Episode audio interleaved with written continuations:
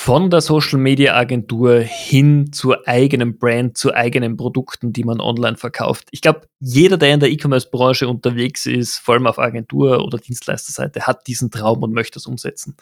Heute im Amazing E-Commerce Podcast unterhalte ich mich mit Nico Hummel, der genau das in die Realität umgesetzt hat. Neben seiner Agentur hat er die Brand Wahoo Boards aufgebaut, ist nun seit knapp eineinhalb Jahren damit am Markt tätig und mega erfolgreich. Und in der aktuellen Folge plaudern wir drum, was waren die Grundlagen, wie hat er es geschafft und was sind die Herausforderungen im Alltag. Hört rein. Willkommen beim Amazing E-Commerce Podcast mit deinem Host Stefan Grad. Und wie schon angekündigt, freut es mich euch wahnsinnig, den Nico heute als Gesprächsgast hier begrüßen zu dürfen. Nico, vielen, vielen herzlichen Dank für deine Zeit. Freut mich, dass du mit dabei bist. Ja, danke für die Einladung. Freut mich auch. Sehr gerne. Ähm, du bist ja hier quasi in einer, in einer Doppelrolle. Du bist ja einerseits äh, Agenturgeschäftsführer, Agenturgründer und hast den Traum vieler Agenturmitarbeiter auch wahrgemacht. Du hast ein eigenes Produkt, eine eigene Marke mit aufgebaut. Äh, fangen wir mal an. Stell dich noch mal kurz vor für diejenigen, die dich vielleicht noch nicht kennen, deine Story noch nicht gehört haben. Genau, die ich noch nicht kenne. Ich bin Nico Hummel, ähm, 22 Jahre alt, äh, ja, komme aus der Nähe von Ulm, mittlerweile in der Nähe von Passau tätig, im, wo unser Office einfach stationiert ist. Genau, ich habe zusammen mit äh, Niklas Kruno eine äh, Performance-Marketing-Agentur für E-Commerce. Ähm, genau, machen da Social Media Ads, hauptsächlich Facebook und Instagram für rein E-Commerce-Shops. Äh, und haben quasi nebenher jetzt seit gut, äh, glaube einem Jahr und zwei, drei Monaten äh, noch die eigene E-Commerce-Brand gestartet mit Wahoo Board und verkaufen da ja nebenher oder neben der Agentur noch die, die Balance Boards.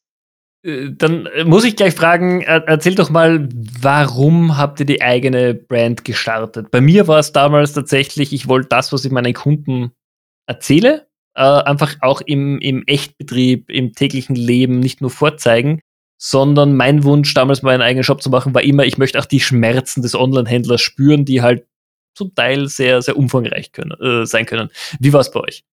Ja, ich fast genau gleich. Also wir hatten auch äh, immer schon irgendwie den Traum einfach oder das Ziel einfach E-Commerce möglichst ganzheitlich zu verstehen, weil wir haben bei unseren Kunden immer schon gesehen, dass also ob Erfolg oder Misserfolg hängt irgendwie nicht nur an den an den Facebook Ads, ob die jetzt laufen oder nicht, sondern da ja, fallen einfach noch so viele andere Faktoren äh, da irgendwie rein, wo da einfach entscheidend sind.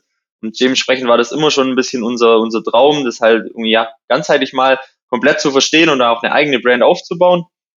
Und das war ich dann auch so, ja, einer, einer der Gründe, warum wir das dann irgendwie auch gemacht haben. Und ja, also ich kann jetzt auf jeden Fall schon mal sagen, dass es auf jeden Fall gelohnt hat, da, wenn man einfach so viel mehr Einblick noch in alle anderen Themengebiete irgendwie bekommt, wo ihm vielleicht zuvor auch nicht bewusst war. Das beflügelt einen natürlich auch wieder für die, für die Agentur dann, weil wir unsere Kunden dann jetzt einfach viel besser verstehen können, da viel, ja, ganz strategisch einen Blick irgendwie auch drauf haben können, die vielleicht auch mal in anderen Bereichen irgendwie unterstützen können mit Learnings, was wir in der Agentur schon gesammelt haben.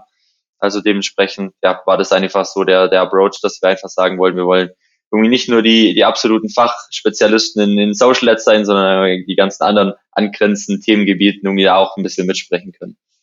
Okay, jetzt äh, habt ihr beides aufgebaut, Agentur und, und Brand. Wie unterschiedlich war es? Oder äh, sagst du, ist eh prinzipiell dasselbe? Vom Aufbau her, von der Struktur her, Mitarbeiter, was auch immer? Ja, grundsätzlich irgendwie so ein Startup von, von Null an quasi aufzubauen, ist in vielen Bereichen schon ähnlich, so sage ich mal. Gerade du brauchst überall gute Prozesse, brauchst überall gute Mitarbeiter, so in den Bereichen ist schon alles ähnlich. Ähm, Im E-Commerce oder mit eigenen Brands ging es auf jeden Fall deutlich schneller. Also klar, man kann jetzt sagen, wir hatten natürlich da davor die Agentur schon und hatten da dementsprechend so im Unternehmertum schon ein bisschen so Erfahrung gesammelt. Aber es ist einfach, also E-Commerce-Brand ist einfach viel skalierbarer. Also ja, klar, teilweise gab es dann irgendwie eine, eine, Produktion oder so, muss man schon ein bisschen vorausplanen, dass man richtig skalieren kann, aber ja, wenn es dann einfach, wenn man da Product Market Fit hat und die, die Ads laufen, dann kann man einfach ja viel schneller auch das Budget aufdrehen und irgendwie nach oben skalieren, was jetzt halt eine Agentur eher, eher ein bisschen schwieriger ist. Da geht es dann alles ein bisschen länger, weil man braucht wieder ähm, ja, gute Mitarbeiter dafür, dass man neue Kunden aufnehmen kann. Und dementsprechend ist das in der Agentur ja alles ein bisschen vielleicht langsamer oder so, oder man muss sich auch erstmal so ein wirklich Namen in, in der Nische ein bisschen aufbauen. Man ja, braucht erstmal ein paar Referenzkunden, so das, das geht halt im, äh, mit der eigenen Brand dann oder im E-Commerce alles ein bisschen schneller. Aber ja, grundsätzlich klar, gibt es viele Gemeinsamkeiten, aber auch doch auch noch viele Unterschiede. Okay. Warum sind es äh, Balance Boards worden? Also ich, ich verstehe es im, im, im, in der Story, sie sind sehr emotional zu verkaufen, aber wie, wie seid ihr rangegangen? Wahrscheinlich habt ihr gesagt, es muss einfach irgendwo einen persönlichen Fit geben und dann suchen wir unser Projekt oder wie, wie, wie war es bei euch? Genau so war es eigentlich. Wir, also wir wollten immer schon irgendwie eine Brand starten. Wir haben auch von Anfang an aber gesagt, dass wir jetzt nicht irgendwie auf Teufel komm raus, irgendwie das next beste Dropshipping-Produkt und suchen wollen und uns da dann irgendwas äh, aufbauen wollen, sondern wir haben irgendwie gesagt, irgendwann wird es schon mal kommen, der Zeitpunkt, da finden wir dann ein eigenes äh, Produkt und dann, dann, dann, dann passt das eben auch.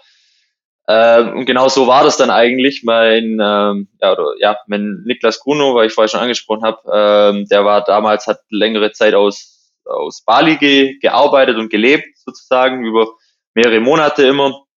Und kam so dementsprechend äh, ins, ins Surfen irgendwie rein, hat ist viel gesurft am, am, am Strand immer und hat dann da auch, das erste Mal stand er da auch mal auf einem Balance Board und hat das irgendwie so ein bisschen für sich äh, entdeckt, kannte das aus, aus Deutschland noch so gar nicht und dann ja, kam irgendwann, hat er ja, das eigentlich quasi so als Idee aus äh, irgendwie so mitgebracht, dass, dass man denn da das eigentlich so machen könnte und, und so ist das die ganze Idee eigentlich so zu dem Balance Board dann auch geboren. Ja. Wie ist es dann weitergegangen? Ich glaube, Marke äh, war wahrscheinlich einfach dadurch, dass ihr Agenturmenschen seid, wahrscheinlich eher das naheliegendste. Wie ist es euch dann ergangen mit Lieferanten suchen, das ganze Lager aufbauen? Wie, wie war das für euch? Ja, das war echt super, dass wir, oder das Ganze muss man vielleicht noch dazu sagen, also Wahubots ist ein bisschen so aus einer Kundendienstleistung-Beziehung eigentlich entstanden. Wir haben da in der Nähe von, von Passau eine größere äh, ja, größere Unternehmensgruppe. Das ist eigentlich das Mutterunternehmen, die Wimmer äh, Wohnkollektion GmbH. Die sind in der äh, Massivholzmöbelbranche äh, tätig und ha hatten dementsprechend äh, Kompetenz in der Holzproduktion. Und quasi von dieser Unternehmensgruppe, die haben nebenher auch noch ein paar äh, ja, Startups, sozusagen E-Commerce-Startups, die wir alle in der, als Agentur schon betreut haben zum damaligen Zeitpunkt. Und dann, wo, wo dann die irgendwie die Idee da war, war halt dann so die, die Sache, so die haben komplett äh, die Kompetenz in der Holzproduktion, ähm, haben eine eigene Entwicklungsabteilung, ähm, haben da Kontakte zu, zu Lieferanten etc. Und wir können eigentlich so alles abbilden, was, was der Verkauf oder das Marketing dann angeht. Und darum haben wir uns da, da so ein bisschen zusammengetan.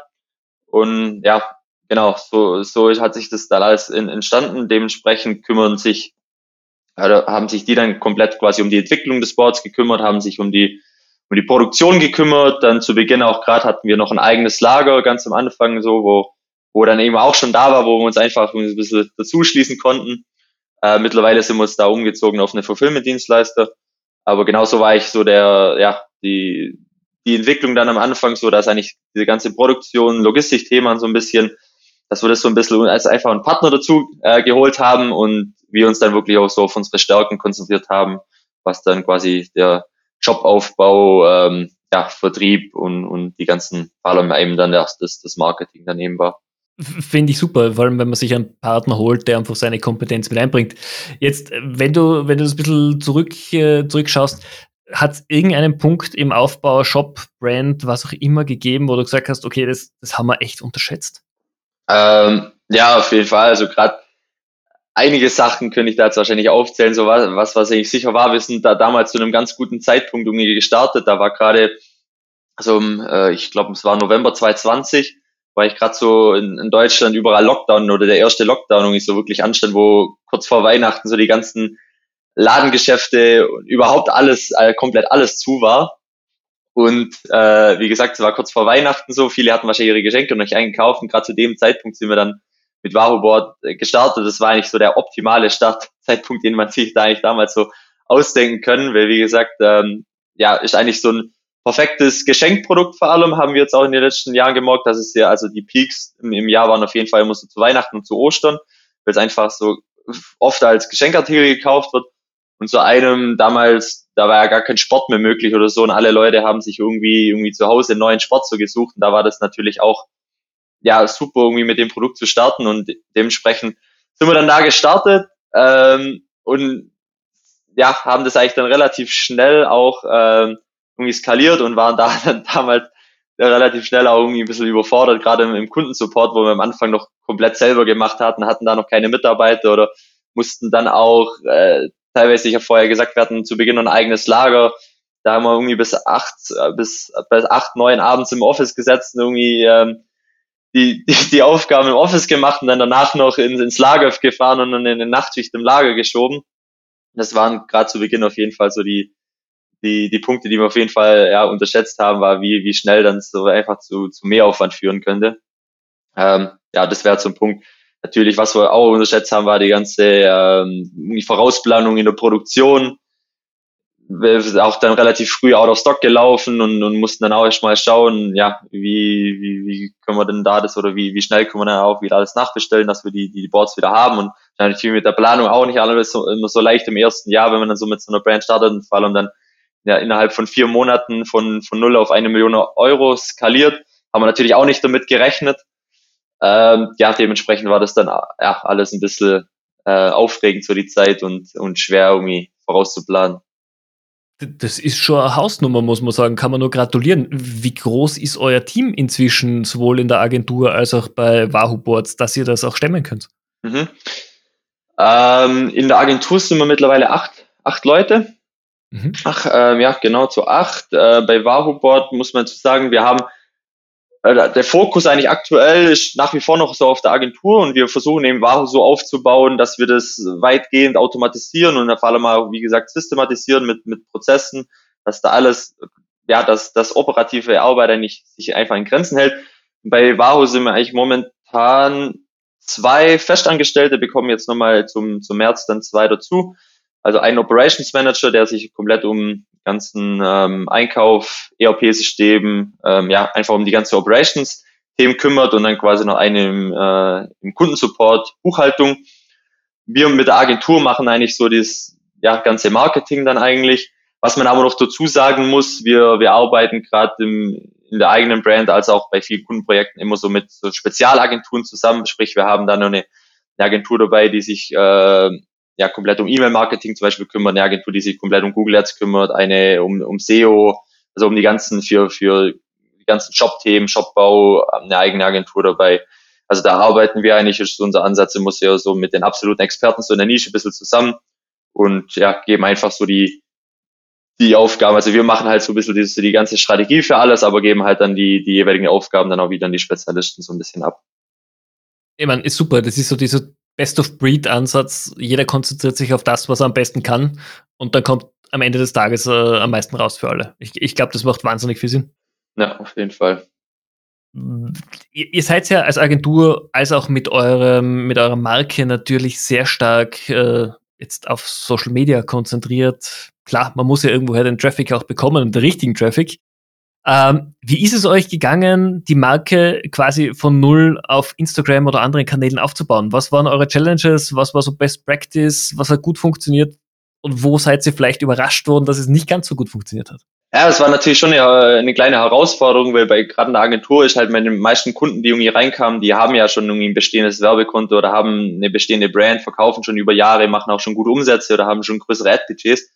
Und wir haben ja von Beginn an gestartet, so mit überhaupt null Daten, mit einem komplett neuen Werbekonto. So, das war alles schon auch ein bisschen, bisschen neu, aber haben dann einfach ja auch, wie wir es halt bei unseren Kunden auch schon gemacht haben, oder ja, wussten ja einfach, wie, wie Social Ads äh, funktionieren, haben ja einfach mal ein, ein Shooting gemacht, haben viele Creators erstellt und sind dann einfach mal ganz basic gestartet mit, mit einem Budget und haben das dann halt, ja, klar, irgendwie am Anfang viel Learnings gesammelt, so wer ist überhaupt so die, die, die Hauptzielgruppe, da gab es am Anfang irgendwie auch noch viel oder mittlerweile haben sich eigentlich so ein bisschen so drei Hauptzielgruppen so rauskristallisiert, haben da natürlich am Anfang noch viel rumgetestet in den Ads, in, in den Zielgruppen, in der Kommunikation im Shop, aber sind dann einfach da auch so Best Practice mäßig immer ja, vorangegangen, haben das weiter optimiert, was eigentlich funktioniert hat und sind so einfach Schritt für Schritt so vorangegangen und haben das eigentlich ja kann man schon sagen, eigentlich zu, gerade zu Beginn zu 100 Prozent über Social Ads auch ähm, skaliert, ja. Okay.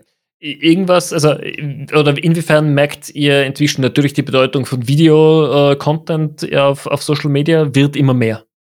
Ja, definitiv. Also, gerade vor allem, ich würde gar nicht nur Video-Content, ich würde vor allem auch äh, User-Generated Video-Content äh, nennen, was sicherlich einer gerade irgendwie so der, der größten Hypes irgendwie so ist oder war einfach allübergreifend bei, bei allen Accounts, wo wir so Einblick haben, eigentlich mit am besten funktioniert. Ähm, ja, genau, ist auch das, was eigentlich von Anfang an bei, bei, bei uns, bei Wahoboard am, am besten funktioniert haben, war einfach auch die User-Videos, weil dazu muss man einfach nur sagen, das ist einfach auch ein Stück weit ein bisschen ein erklärungsbedürftiges Produkt. Das haben vielleicht bevor vor uns noch nicht so viele Leute irgendwie gesehen oder kannten noch nicht so viel. Man muss natürlich, oder bei, bekommt in einem Video einfach auch nur viel schneller erklärt, wie das denn wirklich funktioniert, wenn man eine Szene sieht, wie da jemand auf dem Board steht und da irgendwie einen Trick macht oder sich ausbalanciert, wie man da jetzt irgendwie mit Image-Ads arbeiten würden. Also Image-Ads haben natürlich nach wie vor auch noch ihre Berechtigung, gerade im Retargeting oder so, aber ähm, gerade so für die, für die kalten Zielgruppen sind wir schon stark auf, auf Video da unterwegs. Mhm. Okay. Welche anderen Kanäle bespielt ihr noch? Äh, ist TikTok ein Thema für, für Wahoo Äh, auf jeden Fall, also ist, ist Thema, wir machen das aktuell noch nicht so, so tief, weil uns da gerade ein bisschen so die Ressourcen fehlen. Aber steht auf jeden Fall einer der, der größten Punkte so auf der Agenda, wollen wir jetzt auf jeden Fall so die, nächsten äh, Wochen auch mal verstärkt dann angehen, haben dazu jetzt auch gerade noch mal eine ein paar Stunden eingestellt dann zum ersten dritten, wo sich dazu auch noch ein bisschen ja, mehr kümmern soll. Aber ja, definitiv nach wie vor. Also wir haben, wie, wie vorher schon gesagt, Hauptfokus auf jeden Fall immer noch Social Ads, ähm, Facebook, Instagram, haben dann aber mittlerweile auch ein Amazon-Listing, also das haben wir auch dann irgendwie relativ schnell dann auch das äh, Produkt dann einfach auf Amazon auch gelistet, weil wir einfach ja gesehen haben, es gibt halt den typischen Amazon Kunden, dann auch wenn wir irgendwie äh, Ads, Ads machen, da gibt es genug äh, Leute, die dann die Ads sehen, aber das Produkt dann trotzdem noch bei Amazon suchen. Und dementsprechend ja, läuft das eigentlich auch ganz gut und ähm, ja, machen, machen viel, auch noch ein bisschen was über Google Ads. Ähm, ja, das sind eigentlich so die, die Haupt-Influencer-Marketing noch. Ähm, aber am Ende, ja, Ende letztes Jahres auch so gestartet. So jetzt auch immer mehr. Da, da ja, machen wir auch gerade immer mehr. Das sind eigentlich so die Kanäle, wo wir gerade aktuell aktiv sind. Okay. Ähm, jetzt gerade Influencer-Marketing. Geht es ja dann wirklich auf die, die, die Top-Influencer, die man in Deutschland, Österreich, Schweiz kennt, oder ist es eher Micro-Influencer, wo ihr sagt, es macht für euch mehr Sinn? Mhm. Also das sind wir eigentlich momentan schon noch eher so bei den, bei den Micro-Influencern, ähm, wobei wir aber da auch gerade ja schon noch viel, viel austesten, viel rumprobieren ähm, und ja, das ja einfach auch noch viel im Austesten sind, aber hauptsächlich so Richtung Micro-Influencer aktuell noch. Okay. Wo ist das Ziel? Wo soll es hingehen für, für eure Marke? Ja, äh, gute Frage. Natürlich wollen wir das Ganze jetzt äh, in den nächsten Jahren, wir sind ja, ja gerade erst gestartet, so ähm. Natürlich noch äh, ja so weit aufbauen, äh, wie es natürlich nur geht. In allem, wir sind ja aktuell noch so ein, so ein One äh, One Product, Product Store haben eigentlich eigentlich ein Hauptprodukt und noch so ein paar wie in den Boden äh, Bodenmatte, eine Wandhalterung noch so als äh, Accessoire-Produkte, aber wollen da natürlich jetzt natürlich erstmal noch, wir sehen da noch wahnsinniges Potenzial, so alleine im Dachbereich, äh, Bereich, geradezu über andere Marketingkanäle, aber wollen dann auch, äh, ja, je nachdem Mitte, Ende dieses Jahr noch ein bisschen andere Länder, die Internationalisierung noch ein bisschen angehen oder nicht, nur ein bisschen, sondern richtig angehen. Ja, das haben wir auch, es war auch so ein kleines Learning, wo wir dann vielleicht letztes Jahr auch zu schnell angehen wollten. Da haben wir da auch gesagt, okay, nee, das pausieren wir jetzt einfach nochmal kurz. Ähm, und wenn wir das angehen, machen wir es dann richtig vernünftig. Eigentlich, das ist, glaube ich, auch so, so, so ein Learning, dass du, wenn du irgendwie international gehen willst, musst du das eigentlich fast so angehen wie, wie der Heimatmarkt, so vom, vom Aufwand her und nicht einfach nur mal so kurz äh, mitmachen wollen. Also das ist eine, eine Sache, wo wir definitiv noch angehen wollen und dann vor allem jetzt in diesem Jahr, was ein großer äh, Punkt sein wollte, ist die ganze Community äh, ins Zentrum zu stellen, weil, weil wie gesagt, wir haben jetzt kein keinen großen äh, Customer Lifetime Value irgendwie dran, wie äh, jetzt irgendwie eine, eine Supplement Brand oder so, sondern wollen uns da einfach äh, ja auf die Community fokussieren und quasi dann auch durch die Community irgendwie andere zum, zum Balanceboarden motivieren und dementsprechend vielleicht irgendwie mittelfristig dann irgendwie mal Balanceboard-Events veranstalten oder haben da vielleicht auch so, ähm, so Sachen vor wie so eine digitale äh, Lernplattform, dass man auch irgendwie Videokurse dazu anbietet, weil also die, die Einsatzmöglichkeiten des Sports sind ja sehr vielseitig. Man kann verschiedene Tricks erlernen, man kann aber auch Fitnessübungen drauf machen. Also ja, in die Richtung soll es auf jeden Fall noch gehen. Also haben noch einige Ideen so im, im Hinterkopf, wo wir auf jeden Fall angehen wollen. Also langweilig wird euch definitiv nicht in, in dem Bereich.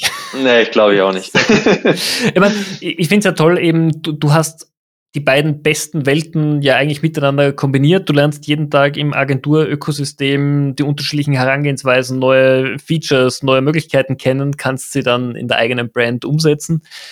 Wie gehst du selber mit Weiterbildung um? Wie, wie bleibst du äh, up to date, was sich gerade tut auf den sozialen Kanälen? Welche Strategien funktionieren, was nicht funktioniert? Wie, wie gehst du voran?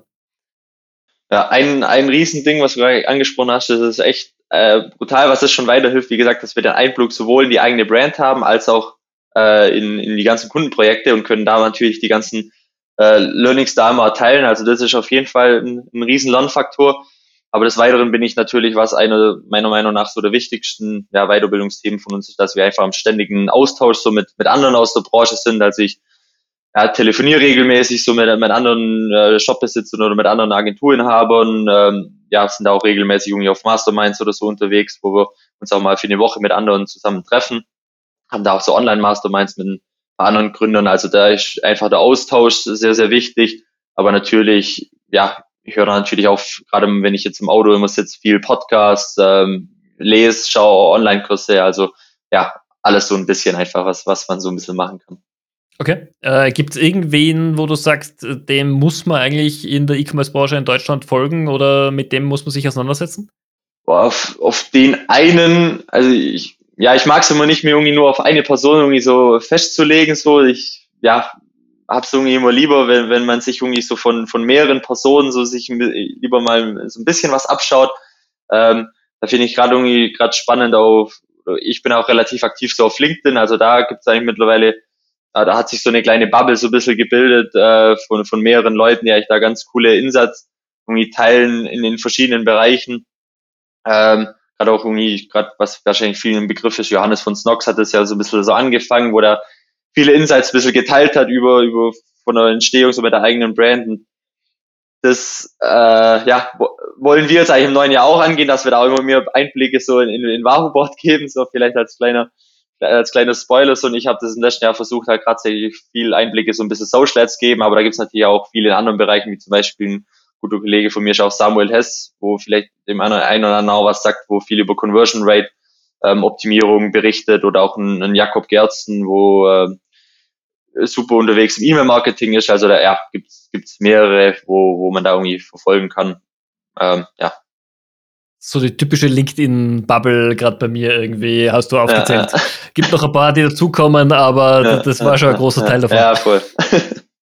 Ist auf jeden Fall sehr, sehr gut. Finde ich auch gut, dass man sich aus den unterschiedlichen Teilbereichen natürlich immer, immer wieder mal was abschaut. Wie sieht denn bei dir als jetzt Agenturgründer und, und Markenvoranbringer deinen Alltag aus? Wie bist du jemand, der im typischen 5 AM Club mit dabei ist, schon in der Früh Vollgas oder jemand, der am Abend sitzt? Wie, wie machst du's? Äh, nee, 5 AM Club, äh, nicht so wirklich. Ich stehe meistens so um, äh, stehe ich auf, 7.30 Uhr oder so. Bin dann so um ja, 8, 8.30 Uhr fange ich an zu, zu arbeiten. Und dann, ja, je nachdem, kann mal länger werden, kann auch mal früh sein, ist ja natürlich je nachdem, wie, wie viel ansteht, wie man im Flow ist, so. Ähm, ja, aber im Alltag eigentlich liegt mein Fokus aktuell gerade schon noch viel, hauptsächlich so in der Prozessarbeit, so die ähm, Prozesse weiterzuarbeiten und auch viel gerade noch im Agenturbereich. So war ich eher so ein bisschen meiner Seite aus strategischer, da äh, kümmert sich mein Kollege Niklas eher so um operativen noch ein bisschen mehr drum. Ähm, genau, aber ja. Okay, passt. Ähm, Weiterbildung haben wir schon, haben wir schon besprochen. Ähm, jetzt bist du in der, in der E-Commerce und, und Online-Branche tätig? Wie kaufst du selber ein? Bist du jemand, der 100% online einkauft? 100% würde ich nicht sagen, aber auf jeden Fall ähm, ja, deutlich mehr online wie stationär. Gibt es irgendwas, wo du sagst, könntest du dir nicht vorstellen, online zu kaufen? Boah, schwierige Frage. Ähm, ja, so ja, ein Auto oder so, wüsste ich jetzt nicht, ob ich das sofort online ab, ab, ab äh, abschließen würde. Das will ich vielleicht schon noch irgendwie davor mal angeschaut haben oder vielleicht auch mal eine kurze Probefahrt gemacht haben oder so. Das wäre jetzt vielleicht so eine Sache, was mir mhm. ein, ja, einfallen würde, aber generell, ja, kaufe ich eigentlich schon relativ viel online ein. Okay. Na, hat sich ja auch gewandelt. Ich, ich, nehme da immer als Beispiel Volvo, die den letzten XC90 ja online vorgestellt mhm. haben mit ein paar Fotos und innerhalb von 36 Stunden 1000 äh, Autos verkauft haben Na, mit einem Wert von jeweils 140.000. Also Ja. Ich, ich glaube. Ja, oder man, man hört es auch, glaube ich, aus. Das, das wird sicherlich irgendwie funktionieren oder gerade auch, vielleicht kommt dann mit Metaverse auch noch andere Möglichkeiten, wo man sich dann vielleicht da schon irgendwie ein Auto reinsetzen kann oder ja. so. Ja. Aber das wäre jetzt, ja, für mich gerade aktuell noch so, so eine Sache, wo ich vielleicht trotzdem irgendwie schon mal anschauen würde, so. Aber sicherlich, ich glaube, ja, Tesla macht es ja, glaube auch vor in dem Bereich, wo die schon äh, sehr aktiv sind. Oder man hört es auch irgendwie, glaube aus China, wo das ganze Live-Shopping noch ein bisschen ein größerer Trend ist, dass da teilweise irgendwie auch schon Auto oder sogar Häuser irgendwie online verkauft werden. Also ich will da definitiv nichts ausschließen für die Zukunft. Ähm, ja. Aber du, du hast gerade ein gutes Stichwort gegeben. Live, Live-Shopping, Live-Buying ähm, ist ja auch gerade in, in, Deutschland mit eben Live-Buy, äh, 5.0 und so weiter, Riesenthema. Wie siehst du das? Mhm. Ich finde es mega spannend und, und ja, wirklich sehr, sehr vielversprechend. Also ich kann mir echt vorstellen, dass das in, in den nächsten Monaten, Jahren auch noch definitiv ein grö größerer, größeres Thema wird, wofür alle äh, E-Commerce-Brands irgendwie auch äh, ja, relevant sein wird. Musst halt irgendwie ja versuchen, irgendwie seine eigene Strategie ein bisschen zu entwickeln, aber gerade gerade bei auch höherpreisigen Produkten oder äh, ja, Produkten, wie wir ein bisschen Erklärungsaufwand so haben, sehe ich schon sehr, sehr super äh, Anwendungsbeispiel, dass man einfach mal abends live geht, eventuell sogar in Verbindung mit einem mit dem Influencer, mit einem Grade oder so, die das Produkt einfach nochmal besser erklären oder zeigen, wie man wie man es richtig verwendet und also ja, bin da sehr sehr bullisch, was das Thema angeht. Ja, also ich, ich hoffe auch, ich, ich glaube, das hat viel Potenzial. Ähm, wir sehen ja auch, dass die ganzen Live-Shopping-Kanäle im Fernsehen immer noch ziehen wie, wie sonst was. Und dort ist oft die Qualität der Produkte immer noch ein, ein Thema, das so, so mittelmäßig ist. Okay? Ja, ja, ja. Also ich bin echt mal gespannt, was da auch noch kommen wird, gerade auch von den, von den Plattformen, also von Instagram oder, oder TikTok oder, oder Facebook dann irgendwie selbst, was die dann oder ja, denke, da, da werden wir in den nächsten Monaten sicherlich auch noch vielleicht die ein oder andere irgendwie Innovation irgendwie erleben oder was da einfach nur möglich werden wird, hoffe ich einfach mal stark, so gerade auch was das ganze Thema irgendwie äh, Instagram, Facebook Shops auch angeht, dass man direkt auf der Plattform auschecken kann. Ich denke, sobald das irgendwie möglich ist, dann wird es auch irgendwann möglich sein, dass man dann direkt, glaube über einen, einen Livestream oder so von einem Influencer oder so dann auch direkt äh, auschecken kann. Ich denke, da, da wird sich auf jeden Fall noch viel tun in den ja, nächster Zeit. Hoffentlich. Ich glaube, Shopify ist ja da eh schon sehr, sehr weit vorne mit der Integration von den Facebook- oder Instagram-Shops. Ähm, es wäre ein, ein kleines, diese Shopping-Funktionalität in Europa freizuschalten. Ich warte eigentlich auch schon monatlich drauf. Aber ja, ja, mal schauen, wann es kommt. Ja, ja, ich war da auch schon sehnsüchtig. was glaubst denn du oder was ist deiner Einschätzung nach deine persönliche Superkraft? Meine persönliche Superkraft? ähm, ich würde mich als sehr sehr orientiert, ähm, wie soll ich es richtig beschreiben? Ich, ich, ich vergesse eigentlich relativ wenig, sag ich mal, oder, oder ich schreibe schreib mir eigentlich immer auch alles eben sofort auf. Also es ist nicht so, dass ich alles irgendwie komplett im Kopf habe, aber das ist schon eine meiner Stärken, würde ich sagen, dass ich irgendwie alle, alle alles versuche, irgendwie bestmöglich irgendwie zu organisieren oder halt irgendwie einen Prozess damit zu bauen, dass ein Fehler irgendwie nicht zweimal passieren kann oder dass gerade auch für, für Mitarbeiter oder so irgendwie einfach ein Prozess möglichst klar ist, dass man, ja, dass einfach Dinge geregelt sind, ja, dass man einfach maximal effizient ist und, und dementsprechend ja, gut arbeiten kann. Ist, ist auf jeden Fall eine, eine sehr, sehr gute Superkraft, die wahrscheinlich nicht nur dir, sondern auch deinem ganzen Team hilft, einfach äh, strukturiert zu arbeiten. Hoffe ich jetzt mal, ja. okay. Ähm, meine vorletzte Frage, die ich, die ich noch habe, ähm, wir, wir, wir haben jetzt gesagt, natürlich Social Commerce wird, wird ein großes Thema sein. Was siehst du noch bis zum, bis zum Ende jetzt 2022 als, als große Themen in der Branche auf uns zukommen? Ich finde hauptsächlich aktuell, ist aktuell schon ein großes Thema UGC, ähm, UGC-Content. Denke, das wird aber noch weiter zunehmen. Also ich sehe auch immer noch viele Brands, die da äh, wenig in die Richtung machen. Ich denke, das wird, wird sich weiter zunehmen und da wird sich dann auch irgendwann ein bisschen die Spreu vom Weizen trennen, dass ähm, dass sich da auch dann irgendwann ja die Qualität irgendwie so durchsetzen wird und man merkt halt mittlerweile auch relativ schnell, was jetzt wirklich ein authentisches UGC-Video ist oder was einfach nur irgendwie ein äh, ja, so gefaked dargestellt wurde. Also das sehe ich schon als, als rieses Thema. Dann natürlich 2022, ich denke, TikTok wird auf jeden Fall immer ein relevanterer Kanal werden, wird, wird immer conversion stärker werden.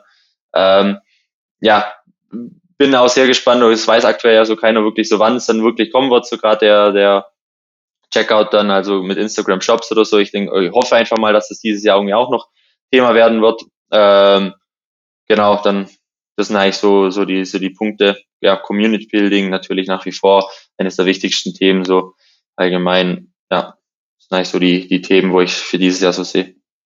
Okay. Da, da muss ich noch mal einhaken. Ich merke es selber bei meinen Kunden. Es herrscht halt immer noch, und vor allem bei, bei äh, Unternehmen, die halt schon ein bisschen größer sind, die vielleicht schon 20 Jahre am Markt sind, immer noch so die, die Meinung, ach, Content, der generiert sich ja quasi von selber oder die, die Sekretärin oder Marketing, das macht das so mit. Äh, wo ich mir immer denke, liebe Jungs und Mädels, überlegt euch mal, was ihr wirklich wollt, wie, wie wichtig oder wie viel Arbeit es auch ist, guten Content zu, zu generieren. Welchen Ratschlag hättest du da? Ja, weil super wichtiges Thema. Es war auch äh, eins der, der Themen so im letzten Jahr mit der Agentur, wo wir gesehen haben, ähm, dass es nicht einfach so ist, man, man gibt da mal dem besten Kumpel oder der besten Freundin ähm, irgendwie mal ein Produkt und sagt, mal bitte mir ein Video auf, ich brauche was für meine Ads, sondern das, ja, so läuft es einfach nicht mehr oder ist es auch nicht nur so, ich sage ich, ich mache viel im Influencer-Marketing-Bereich und habe ja da, bekomme da mein Content, kann den dann irgendwie recyceln für meine Ads. Klar kann irgendwie funktionieren, aber ist sicherlich auch nicht die, die optimale ähm, Möglichkeit.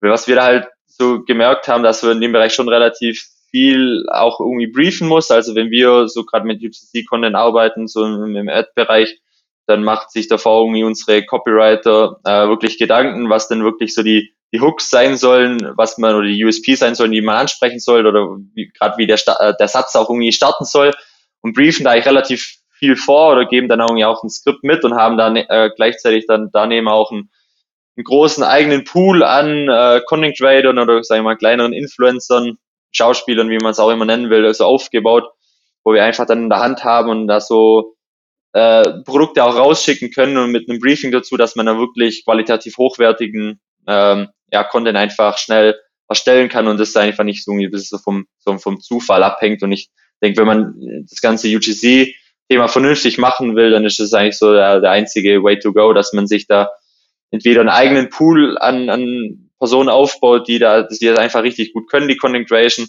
oder dass man sich halt irgendwie einen Partner dazu, äh, dazu holt, äh, der, der das einfach schon hat, dass man da das nicht dem Zufall überlässt, da wie viel äh, Content man da irgendwie zugespielt kommt, sondern dass man da wirklich aktiv, aktiv wird, aktiv ins Sourcing reingeht und äh, ja, dementsprechend dann auch guten Content hat, wo was ein Jahr überall wieder weiterbringen wird bin ich, bin ich voll und ganz bei dir. Äh, wirklich die letzte Frage jetzt noch. Wie kann ich denn als Marke oder Unternehmen beurteilen, ob ein Influencer zu mir passt oder wie, wie ich den am besten aussuche? Arbeitet ihr mit, mit Influencer-Agenturen zusammen? Macht ihr das selber, das Scouting? Hm. Ähm, Gerade im Influencer-Marketing-Bereich, da hatten wir jetzt äh, ja eine Agentur dabei oder haben die nach wie vor noch so als, als strategischen Partner so ein bisschen dabei, haben da jetzt aber auch äh, oder stellen da jetzt auch gerade eine, Vollzeitperson ein, wo das Thema dann quasi voll, voll aufrollen wird.